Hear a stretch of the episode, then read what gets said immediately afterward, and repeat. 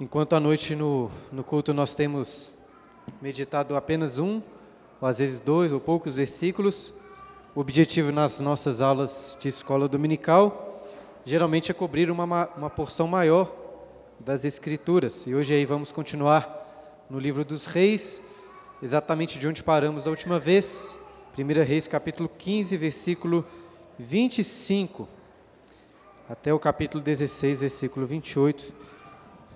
Gastei um tempinho aí colocando no quadro um esboço.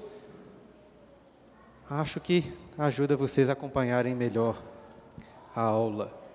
Mas para começarmos, vamos fazer uma oração?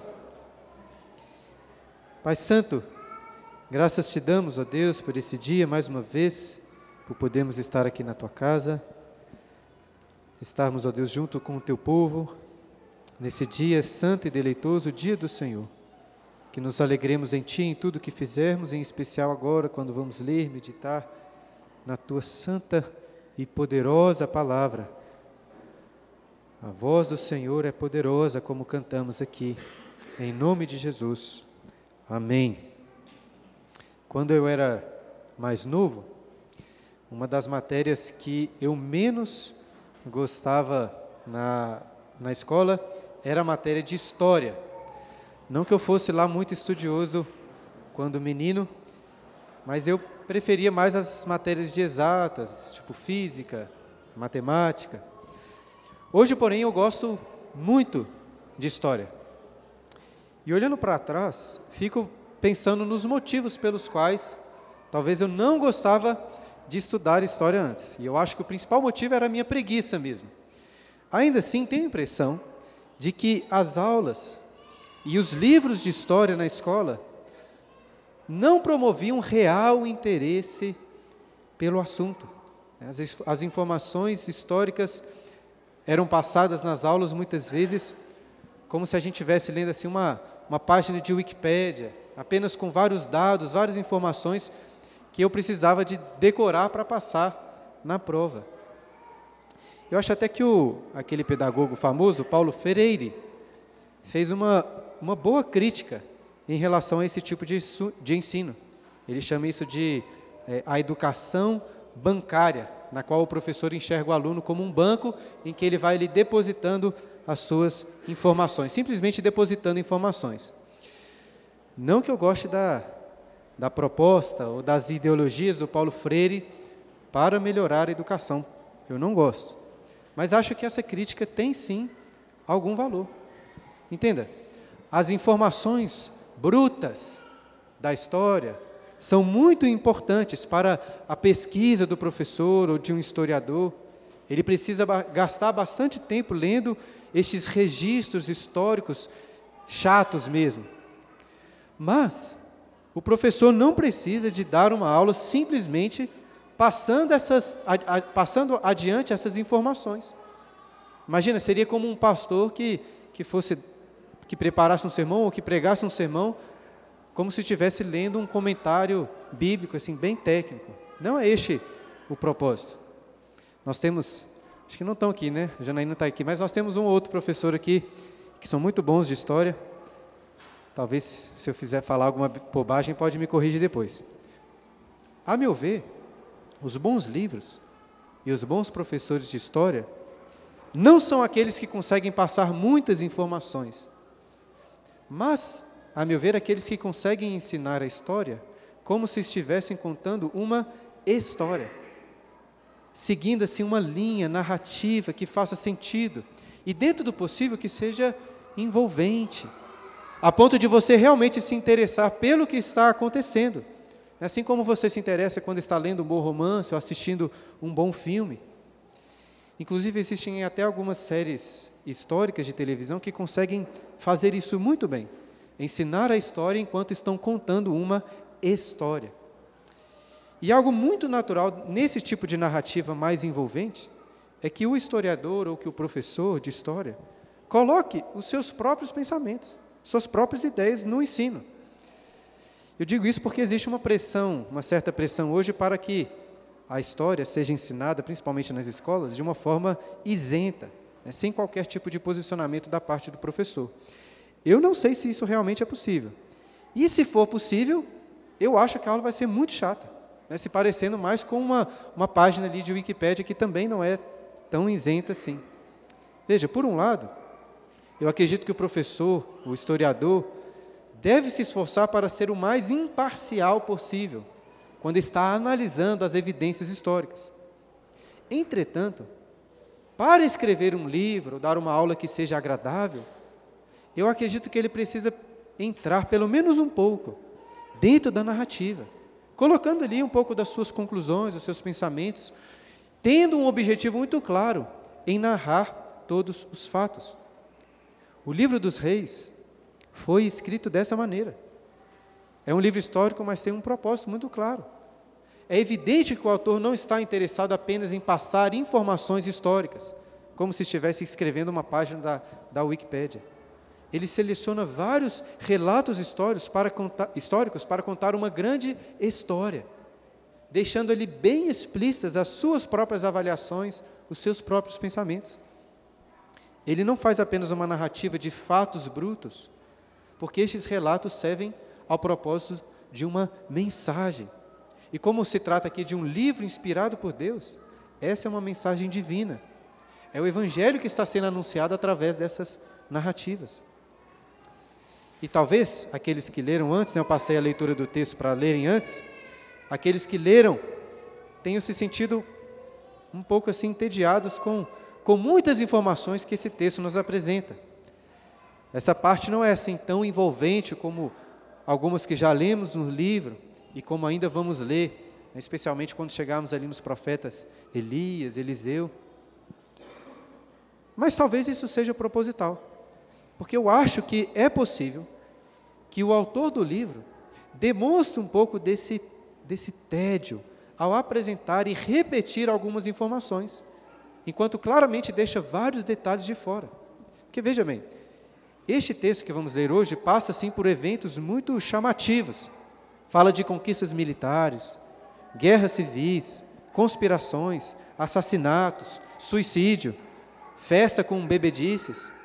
Né, os, os, os jornais, os noticiários em Israel certamente produziriam várias matérias sobre cada um desses eventos, enquanto todos ficariam ali discutindo no Twitter, no Facebook sobre estes acontecimentos. É impressionante como nós somos atraídos por essas informações.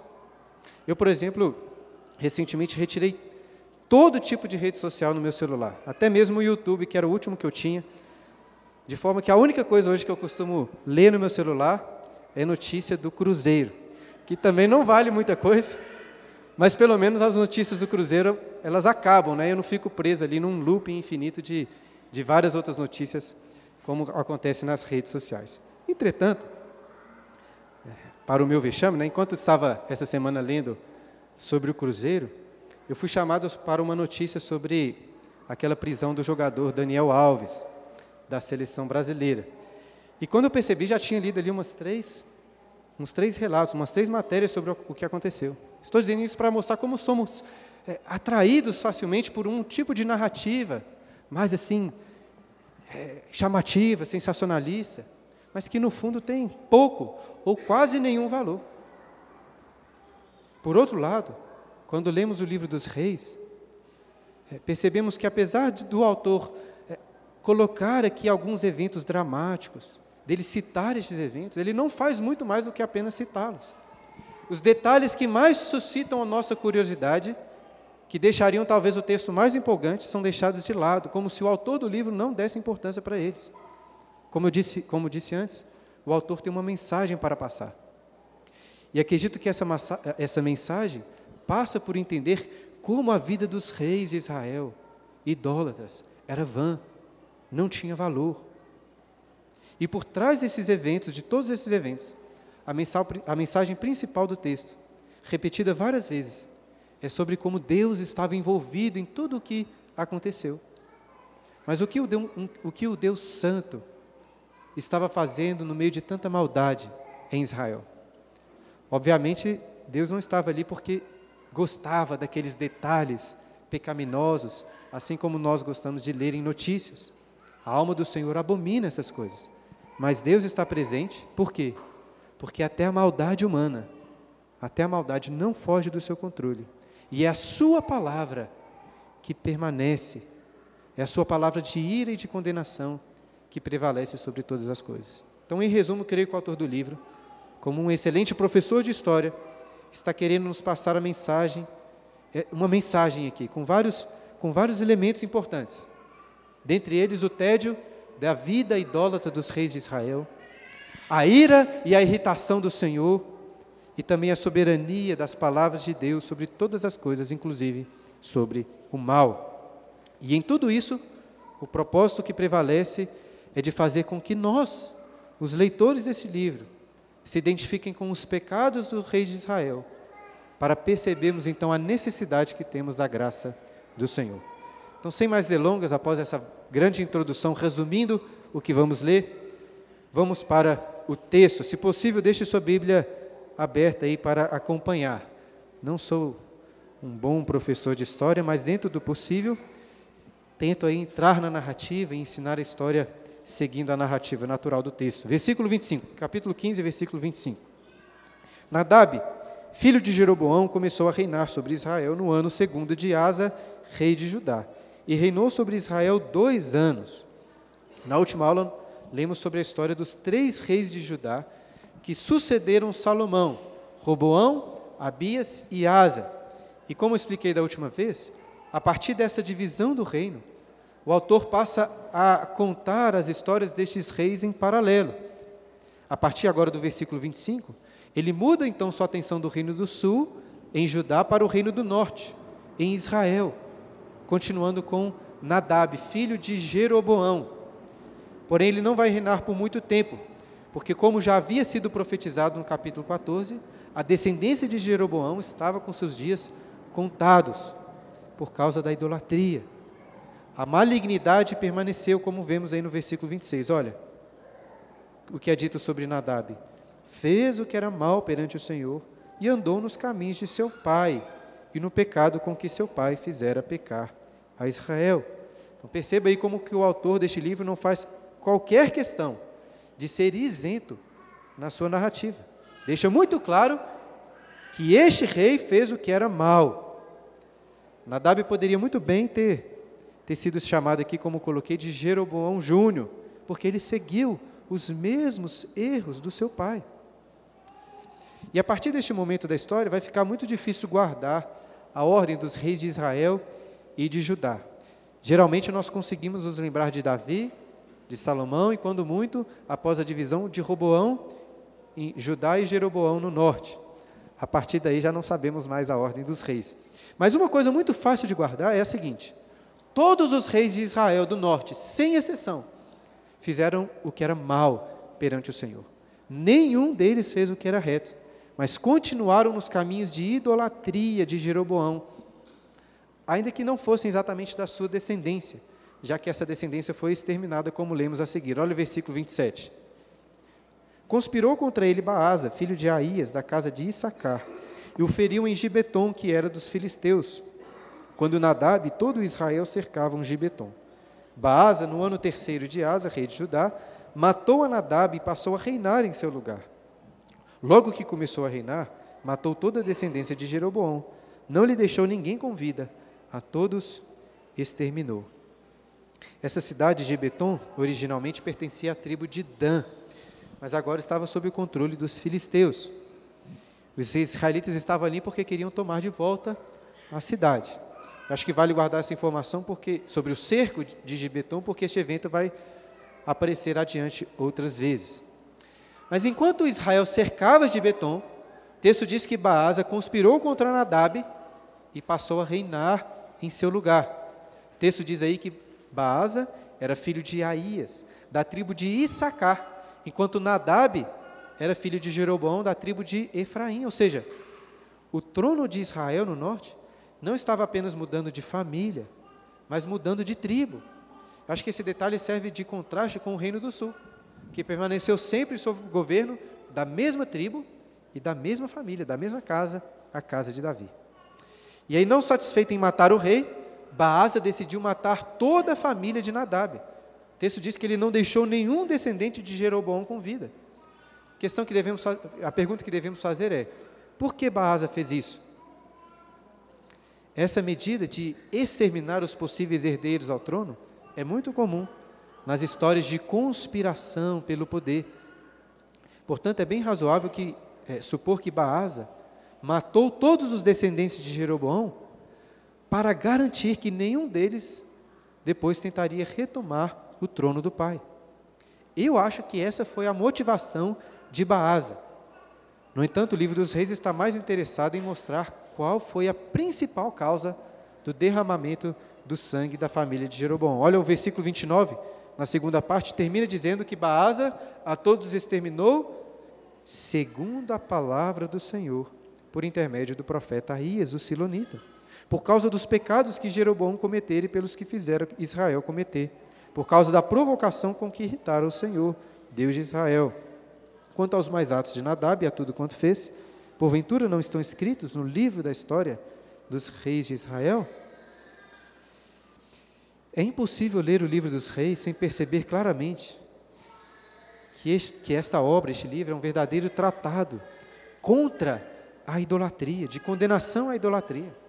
O autor usa palavras fortes aqui e em outros lugares, dizendo como a idolatria provocava o Senhor em uma profunda irritação fazendo com que os reis idólatras fossem então exterminados por causa da ira divina. Entretanto, em nenhuma medida, ao pensar no Senhor sendo provocado, como o texto diz, ficando assim muito irritado, devemos imaginar que Deus ficou muito vermelho, de raiva, como nós ficamos às vezes, falando alto, sem conseguir se controlar. De fato, Deus foi provocado mas a sua irritação é santa, é controlada. Em nenhum momento o Senhor perdeu o controle. Pelo contrário, perceba como que todas as coisas estavam sendo coordenadas, coordenadas por Ele, todos os eventos, dirigidos pelo poder da Sua palavra.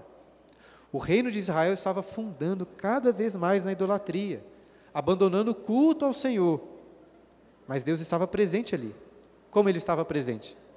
Através da sua palavra. Uma das principais mensagens desse texto e do livro de Reis como um todo é mostrar aos seus leitores que a palavra de Deus é o que dirige toda a história. Toda a história. Mas a soberania de Deus, de forma alguma, isenta os reis das suas responsabilidades. Olha, o autor continua o texto ressaltando os atos, aquilo que fizeram Nadab e Baasa. Versículo 32. Houve guerra entre Asa e Baasa, rei de Israel, todos os seus dias. Né? Nós, inclusive, lemos sobre essa guerra na última aula, que aconteceu justamente porque Asa, do sul, deixou de confiar no Senhor. Mas voltando aqui, versículo 33. No ano terceiro de Asa, rei de Judá, Baasa, filho de Aís, começou a reinar sobre todo Israel em Tirza, e reinou 24 anos. Fez o que era mal perante o Senhor, e andou no caminho de Jeroboão no seu pecado, o qual fizera Israel cometer. Então, como estava explicando antes, o fato de Baasa ter cumprido a palavra do Senhor contra a casa de Jeroboão não o isenta da sua responsabilidade, nem de ser aqui reputado como mal perante o Senhor. Apesar de ter exterminado os filhos de Jeroboão, Baasa se tornou como um dos seus filhos. O próprio Baasa se tornou como um dos filhos de Jeroboão. E assim recebeu o mesmo castigo que Jeroboão recebeu. Olha agora o capítulo 16. Perceba como é semelhante o que acontece. Então, veio a palavra do Senhor a Jeú, filho de Anani, contra Baasa, dizendo: Porquanto te levantei do pó e te constituí príncipe sobre o meu povo de Israel. Note aí a soberania de Deus. Né? Quem levantou Baasa como rei foi o Senhor. E tens andado no caminho de Jeroboão, e tem feito pecar a meu povo de Israel irritando-me com os seus pecados. Eis que te exterminarei a ti, Baasa, e os teus descendentes, e farei a tua casa como a casa de Jeroboão, filho de Nebate. Quem morrer a Baasa na cidade, os cães o comerão, e o que dele morrer no campo aberto, as aves do céu o comerão.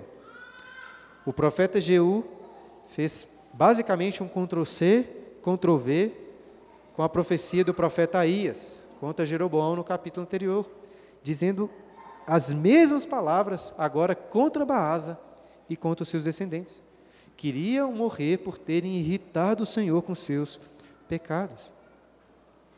Ainda assim, será que não é possível olhar para essa profecia de Jeú como uma manifestação bondosa da parte de Deus?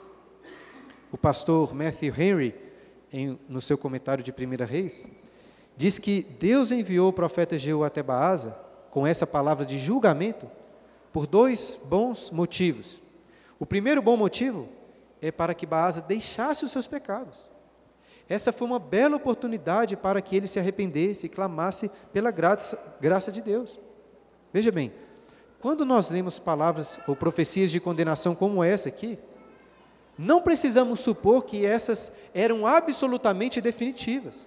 Por quê? Porque se Baasa se arrependesse e clamasse pela graça de Deus, as coisas poderiam ter sido muito diferentes.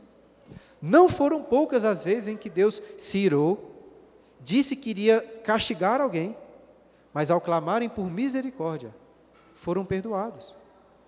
É um exemplo que todos em Israel sabiam e conheciam era aquela intercessão que Moisés fez lá no Monte Sinai, quando o povo tinha feito um bezerro de ouro, muito parecido com o que agora tinha sido feito em Israel. E vários outros exemplos dessa graça de Deus serão percebidos aí na continuação do livro dos reis. Até mesmo Acabe. Acabe que foi um rei assim muito pior do que Baasa. Quando demonstrou uma pequena humilhação, Deus decidiu postergar, postergar o juízo sobre a sua casa. Estou dizendo essas coisas para mostrar que a longanimidade, a misericórdia de Deus se estendem para além dessas ameaças aqui. Devemos nos lembrar daquelas palavras do Senhor em Jeremias capítulo 20, 18, Jeremias 18, 23, quando Deus disse assim: Acaso tenho eu prazer na morte do perverso? Não, desejo eu antes que ele se converta dos seus caminhos e viva. Baasa poderia ter sido muito abençoado se se atentasse para essa realidade. Agora, voltando ao comentário lá do pastor Mestre Henry, o segundo motivo pelo qual ele diz que Deus enviou a sua palavra foi para que, quando o mal sobreviesse sobre a casa de Baasa, todos saberiam que aquilo era o juízo de Deus. Entenda o que ele quer dizer. É claro que Deus poderia ter julgado Baasa sem ter antes anunciado o que iria acontecer de uma forma tão explícita. Mas para deixar claro o motivo da morte dos filhos de Baasa, Deus enviou o seu profeta. Mas fora essa profecia, o autor não tem muito mais o que dizer sobre Baasa. Sua história termina aí no versículo 5 e 6. Quanto aos mais atos de Baasa e ao que fez e ao seu poder, porventura não estão escritos no livro da história dos reis de Israel? Baasa descansou com seus pais e foi sepultado em Tirza, e lá seu filho reinou em seu lugar. Olha, Baasa reinou por 24 anos, como lemos antes. E se hoje, né, com quatro ou talvez oito anos de governo de um presidente, já temos muito o que falar, sem dúvida, vários outros atos de Baasa poderiam ter sido destacados aqui. E se você quiser saber sobre eles, o autor diz: pode procurar lá no livro da história dos reis de Israel. Porém, estes atos parecem pouco importantes para o autor deste livro aqui, dos reis.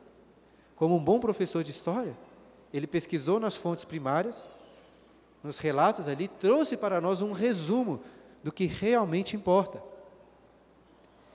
E toda a tinta que ele gastou para falar sobre Baasa se resume praticamente em repetir o que já tinha sido dito sobre outros reis.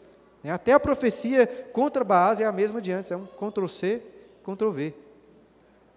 E assim como ressaltei no início, é possível que nos sintamos às vezes entediados em ler algum desses relatos.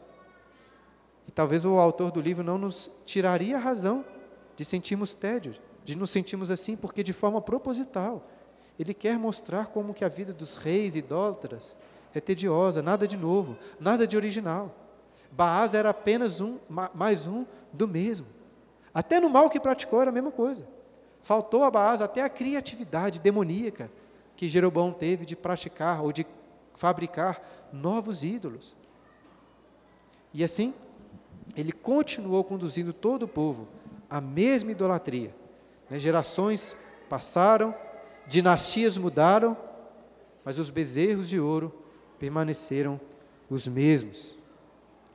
Não sei quantos de vocês já se sentiram alguma vez assim muito empolgados com, com a mudança de algum governo, criando grandes expectativas quando um presidente ou um governador do seu agrado ganhou a eleição. Né? Infelizmente, acho provável que você tenha ficado decepcionado, porque mudanças políticas, mudanças meramente políticas, não costumam produzir uma melhora real na sociedade. O que faz diferença não é mudar o rei, o governante, o presidente. O que faz diferença é o quê? É reformar o culto ao Senhor.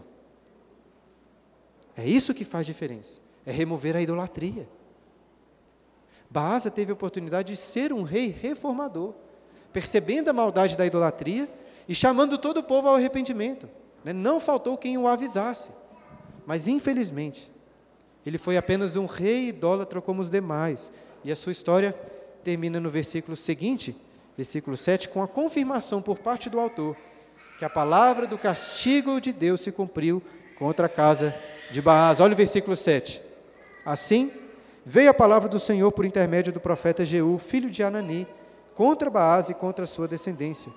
E isso por todo o mal que fizera perante o Senhor, irritando-o com suas obras, para ser como a casa de Jeroboão, e também porque matara a casa de Jeroboão. Então, assim como a palavra do Senhor, por intermédio do profeta Aías, tinha se cumprido contra a casa de Jeroboão, agora a palavra do Senhor, por intermédio do profeta Jeú, se cumpriu contra a casa de Baasa. Apesar de toda a idolatria e maldade, Deus estava presente através da sua palavra, como um rei soberano conduzindo todos os eventos. E eu queria chamar a sua atenção para um detalhe importante nesse versículo 7.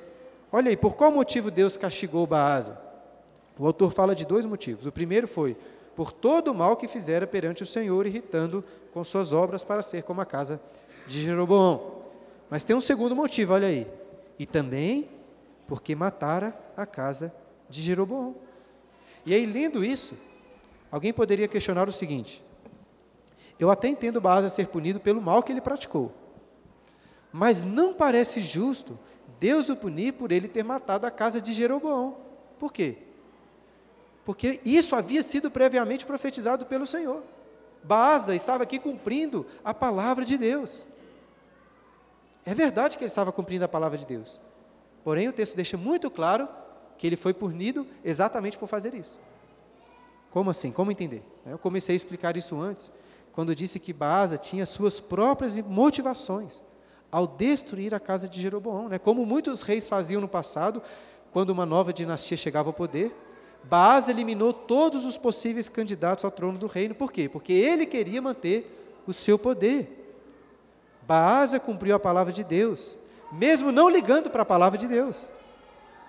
A intenção do Senhor com o extermínio da casa de Jeroboão era uma intenção santa, enquanto a intenção de Baasa era vil e pecaminosa. Ou seja, essa atitude de Baasa, esse extermínio que ele cometeu, revela a palavra de Deus, que ela é verdadeira e se cumpre, mas também que ele é um assassino, um assassino sedento pelo poder.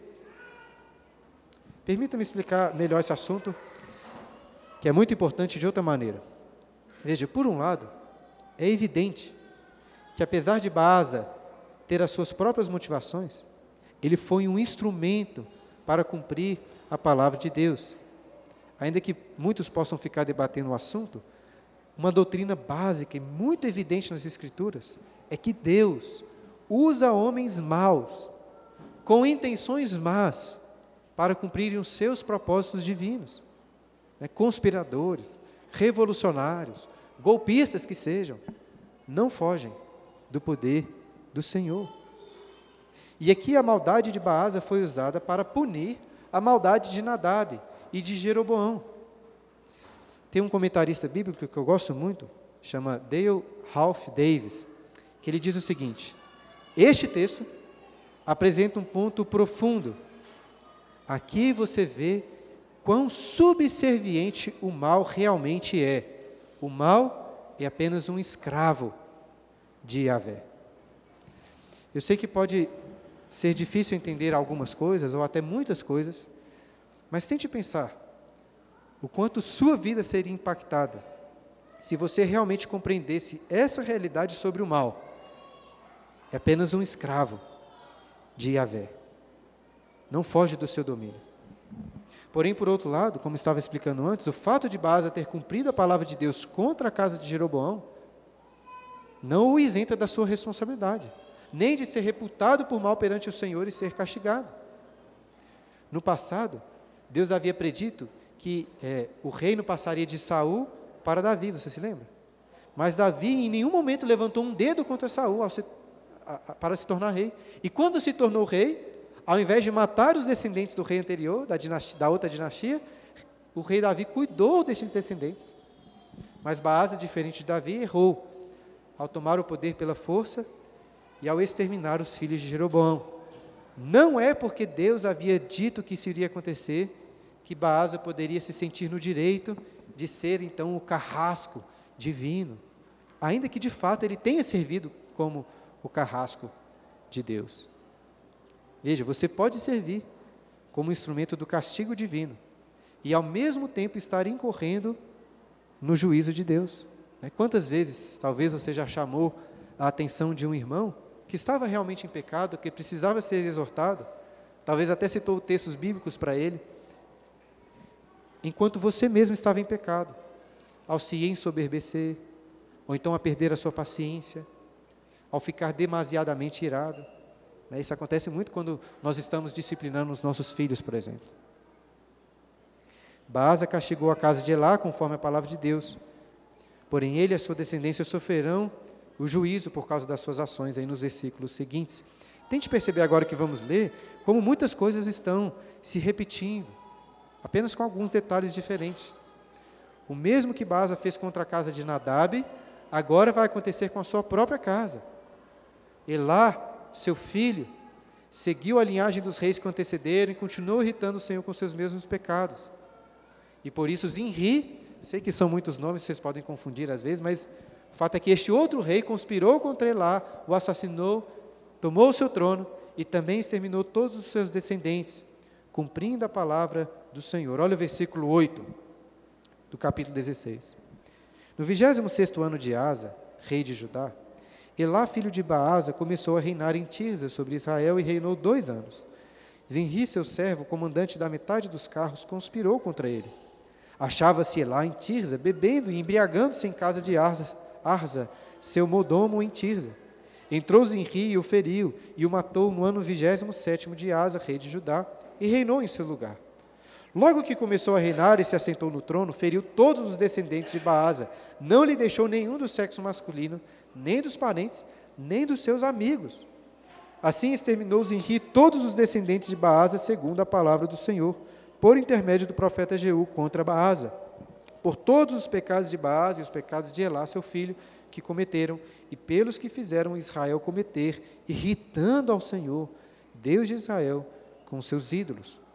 Quanto aos mais atos de Elá e a tudo quanto fez, porventura não estão escritos no livro da história dos reis de Israel, Elá reinou apenas por dois anos, mas ainda assim realizou outros feitos que foram registrados nesse outro livro aí, o livro da história dos reis de Israel. E seguindo o mesmo padrão de antes, o autor deste livro aqui, inspirado dos reis, parece não se importar muito com estes outros feitos, destacando para o vexame de Elá apenas que ele gostava de um golo, né? ou, ou de muitos golos. E nada contra um pouco de bebida em moderação, mas pelo que lemos aí no versículo seguinte, versículo 15, enquanto Elá estava se embriagando, o seu exército estava nos acampamentos de guerra, em Gibeton. Ou seja, Elá não era um guerreiro como seu pai. Estava lá bebendo enquanto o povo estava na guerra. O reino de Israel está afundando cada vez mais.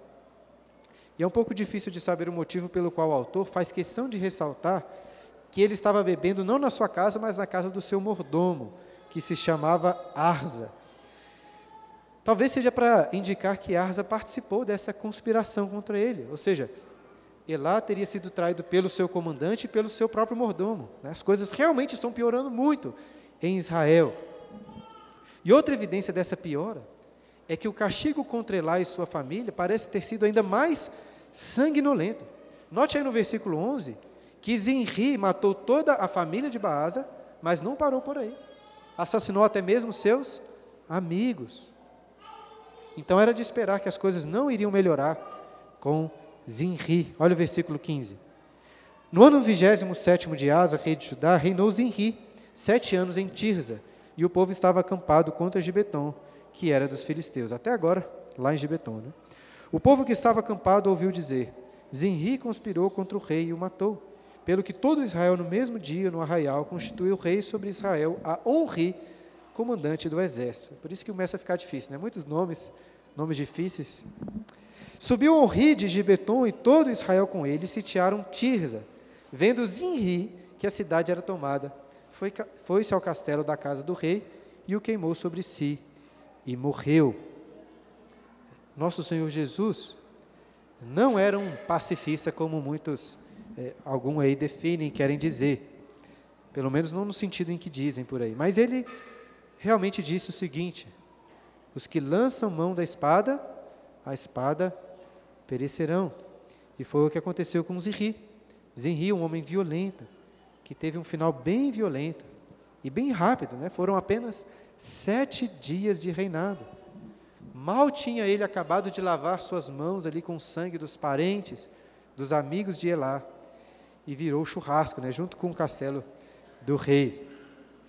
Apesar de Zinri, é, apesar de, de, que ele era, ele era comandante da metade dos carros do reino, nós lemos isso no versículo 9, por algum motivo, o exército que estava acampado em Gibeton não o aceitou como rei né, talvez porque descobriram que Zinri estava mais preocupado com, com a politicagem do que com a guerra, né, deixando o acampamento para ir lá matar o rei e os seus familiares. Mas, de toda forma, Zinri percebeu, tarde demais, que ninguém consegue dar um golpe de Estado, mudar a estrutura do governo, se não tiver o exército seu, como seu apoio. Né? Israel, que estava lá no arraial de guerra, escolheu Henri como rei. E aí voltaram a Tisa para atacar Zenri. E este, então, vendo seu destino fatal, não quis se entregar, mas preferiu tirar sua própria vida, queimando seu castelo sobre si. E aí, irmãos, poderíamos pensar em várias causas, motivações relacionadas a esses eventos. Mas o autor do livro dos reis quer deixar bem evidente qual foi o real motivo da queda de Zinri. Olha o versículo 19. Por causa dos pecados que cometera, fazendo o que era mal perante o Senhor, andando no caminho de Jeroboão e no pecado que cometera, fazendo pecar a Israel. Quanto aos mais atos de Zinri e a conspiração que fez, porventura não estão escritos no livro da história dos reis de Israel? Nadab reinou por dois anos, Baasa por vinte e quatro, e Elá depois por dois anos. Zinri, por sua vez, teve apenas sete dias de rei em Israel. Mas foram dias, ou sete dias suficientes, para que ele desagradasse ao Senhor, andando no mesmo pecado de idolatria dos seus antecessores e sofrendo assim uma dura punição, como eles receberam. É impressionante como que em apenas sete dias, Zinri conseguiu atrair a ira de Deus contra si. Isso acho que serve como um alerta para nós percebermos que não precisamos de muito para entrarmos no desagrado do Senhor. E este castelo real, queimado, sirva, talvez sirva aqui como, para nós como um exemplo da decadência de Israel, de como o reino estava decaindo, afundando cada vez mais. E para piorar a situação, após a morte de Inzirri, uma guerra civil se instaurou no reino do norte. Olha o versículo 21. Então, o povo de Israel se dividiu em dois partidos. Metade do povo seguia Tibni, filho de Ginate, para o fazer rei, e a outra metade seguia a Onri. Nessas divisões que acontecem, sempre aconteceram. Mas o povo que seguia Onri prevaleceu contra o que seguia Tibni, filho de Ginate. Tibni morreu e passou a reinar Onri. No 31º ano de Asa, rei de Judá, Onri começou a reinar sobre Israel e reinou doze anos em Tirza, reinou seis anos.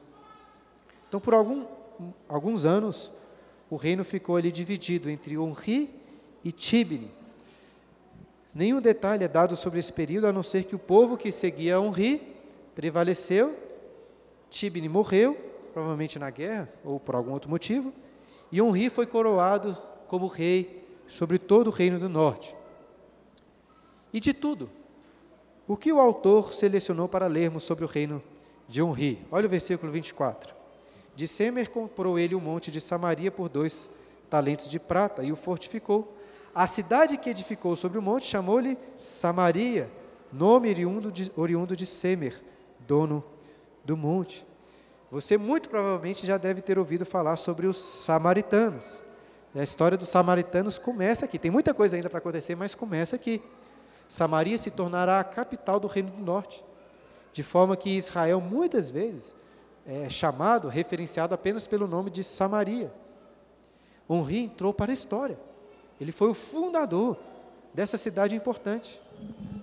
Porém, parece que Deus não, nunca se importou muito com essas conquistas políticas. E o texto continua dizendo, versículo 25: Fez um rio que era mau perante o Senhor, fez pior do que todos quantos foram antes dele.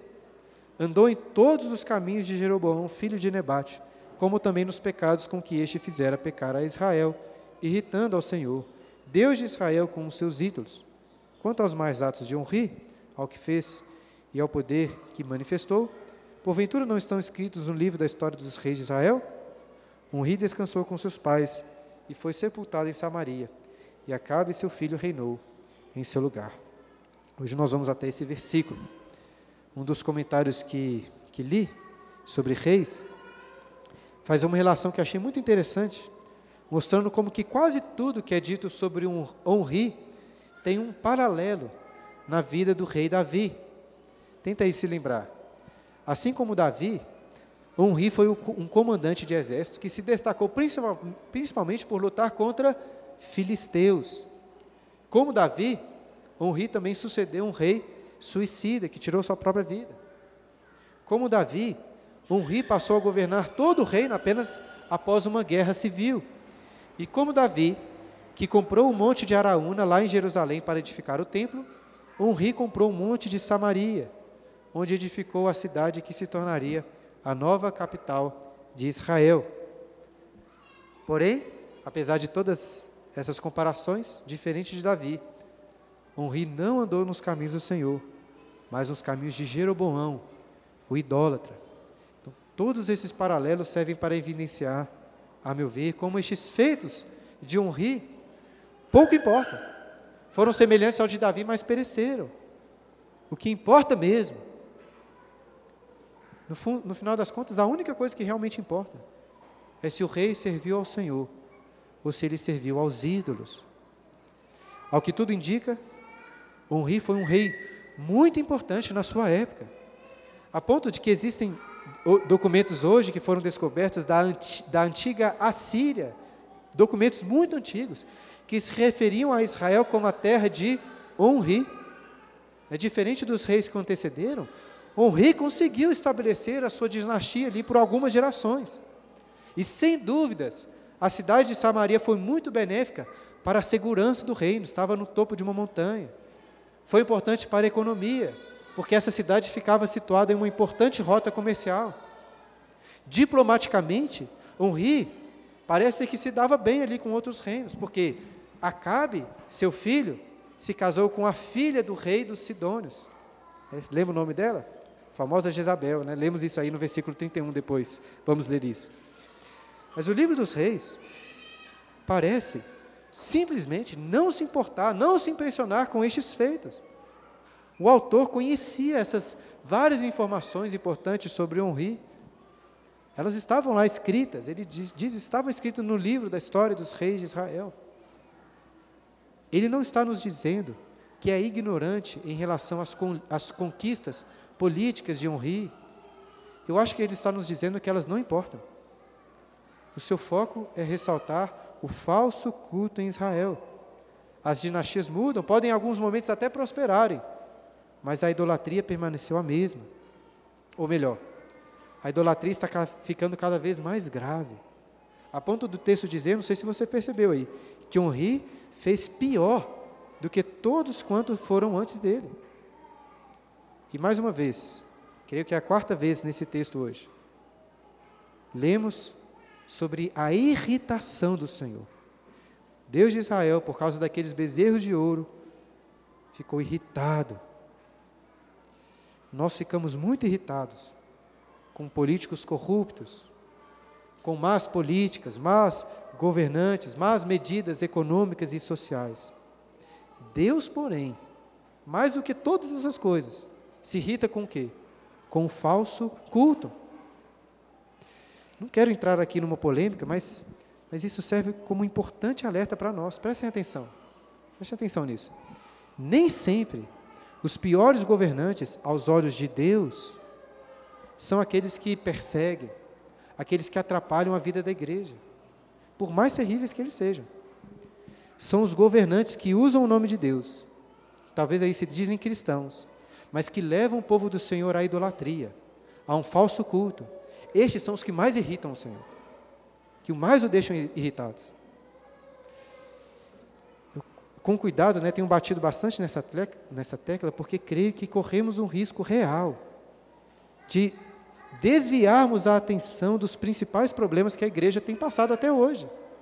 Né, nos irritando muito com algumas coisas que realmente são motivo de irritação, enquanto Deus está muito mais irritado com outras coisas. Tudo bem se preocupar com eventos políticos, econômicos, sociais, até porque podem sim diretamente interferir na vida da igreja e no culto. Mas a nossa preocupação maior deve ser eliminar qualquer ídolo do nosso meio, qualquer ídolo dos nossos corações, cultuando ao Senhor publicamente e individualmente, em espírito e em verdade. Esse é o nosso maior foco, deveria ser pelo menos. Eu comecei a aula dizendo como que antes não gostava de livros de história. Talvez seja o caso de algum de vocês aqui. Mas o autor do livro da história dos reis, deste livro aqui, como um belo contador de histórias, nos mostra o que realmente importa na história humana. Por vezes, você pode olhar ao redor e parecer que o mal está reinando, está prevalecendo. Porém, até o mal, o poder do mal está nas mãos do Senhor, é um escravo de Deus. Nada foge aos propósitos do Senhor. Por isso, não existe nada mais importante do que servirmos e confiarmos no Deus soberano, cultuando a Ele. Apesar do autor contar a história dos reis do norte, a impressão que dá é que este livro aqui foi escrito primariamente para os remanescentes do reino do sul, do reino de Judá. E eu digo isso porque, após a queda e praticamente a extinção do reino do norte de Israel, o autor no livro vai continuar narrando a história do reino de Judá. Mas o problema é que a história de Judá não foi muito diferente. Por causa destes mesmos pecados de idolatria, também sofreram um castigo de Deus. De forma que eu acho que o autor escreve sobre os reis de Israel para que os seus leitores pudessem se identificar com eles reconhecendo que também mereciam um juízo de Deus. E para concluir, né, estou passando aqui do tempo, comecei a atrasar, o mesmo pode ser dito sobre nós hoje, irmãos. Por piores que tenham sido estes reis em Israel, se formos sinceros, iremos reconhecer que somos muito parecidos com eles. Nós não precisamos do profeta Ias, nem do profeta Jeú, porque as profecias das Escrituras dizem a mim, dizem a você porquanto você tem andado no caminho de Jeroboão, com ídolos no seu coração, por causa dos pecados que você cometeu, fazendo o que é mal perante o Senhor, irritando com suas obras. Você está condenado. Entretanto, como expliquei durante a aula, ao falar de Baasa, essa palavra de condenação de Deus não é necessariamente absoluta e definitiva. São palavras duras, mas de bondade, de graça, que podem nos conduzir ao arrependimento. A longanimidade, a misericórdia de Deus se estendem para além das ameaças do castigo. Podemos confiar nessa graça, porque a história dos reis serve para contar a maior de todas as histórias. Sobre o rei, este sim que cultuou perfeitamente ao Senhor, mas escolheu assumir o nosso castigo também conspiraram contra ele para o matar. Também estavam cumprindo a palavra de Deus.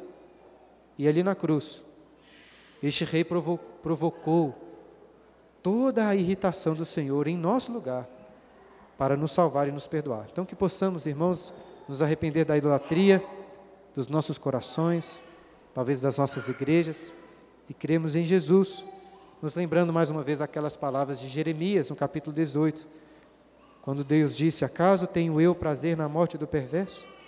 Não desejo eu antes que ele se converta de seus caminhos e viva? Então, que ouvimos palavras duras contra estes reis, possamos nos arrepender e nos voltarmos para o Senhor. Amém. Cinco minutinhos aí que sobrou, passei, comecei cinco minutos atrasado. As minhas aulas, como eu escrevo elas, eu tenho exatamente a quantidade de palavras que eu posso escrever. Mas como eu comecei aqui cinco minutos atrasado, eu terminei cinco minutos atrasado também. Então vocês têm cinco minutos para fazerem perguntas, tirando o tempo que eu estou enrolando aqui. Alguém gostaria de fazer uma pergunta sobre este texto aí? Muitos versículos, nomes estranhos, talvez alguma coisa que, ficou, que passou, alguma dúvida, alguma coisa que você queria saber melhor? Alguém? Alguma coisa? Gostaria de perguntar? Não? Vamos fazer uma oração então, irmãos, para a gente encerrar este, este momento aqui da nossa escola dominical.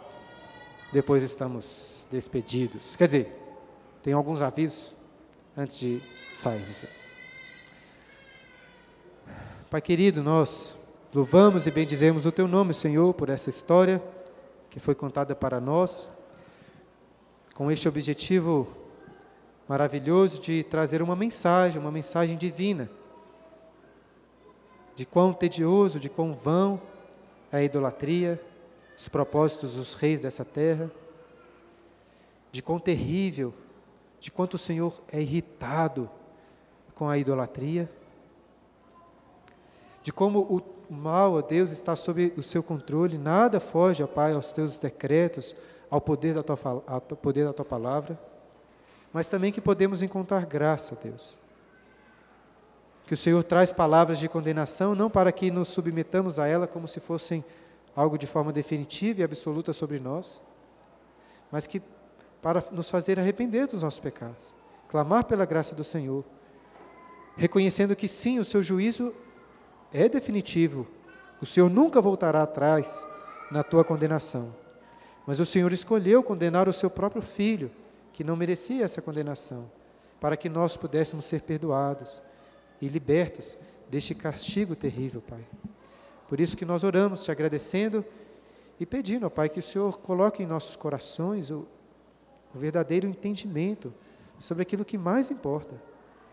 Que possamos desprender os nossos corações das coisas dessa terra, que vão passar, que não tem tanto valor, para confiarmos no Senhor, cultuarmos a Ti, ó Pai. É isso, para isso que nós somos criados. Que nossas preocupações estejam principalmente em servir ao Senhor, em pregar o teu evangelho, em cultuá-lo com sinceridade de coração. Pai Santo, que seja esse o nosso desejo a cada domingo, como este que estamos aqui, e a cada semana, a cada dia das nossas vidas. Nós oramos assim em nome de Jesus. Amém.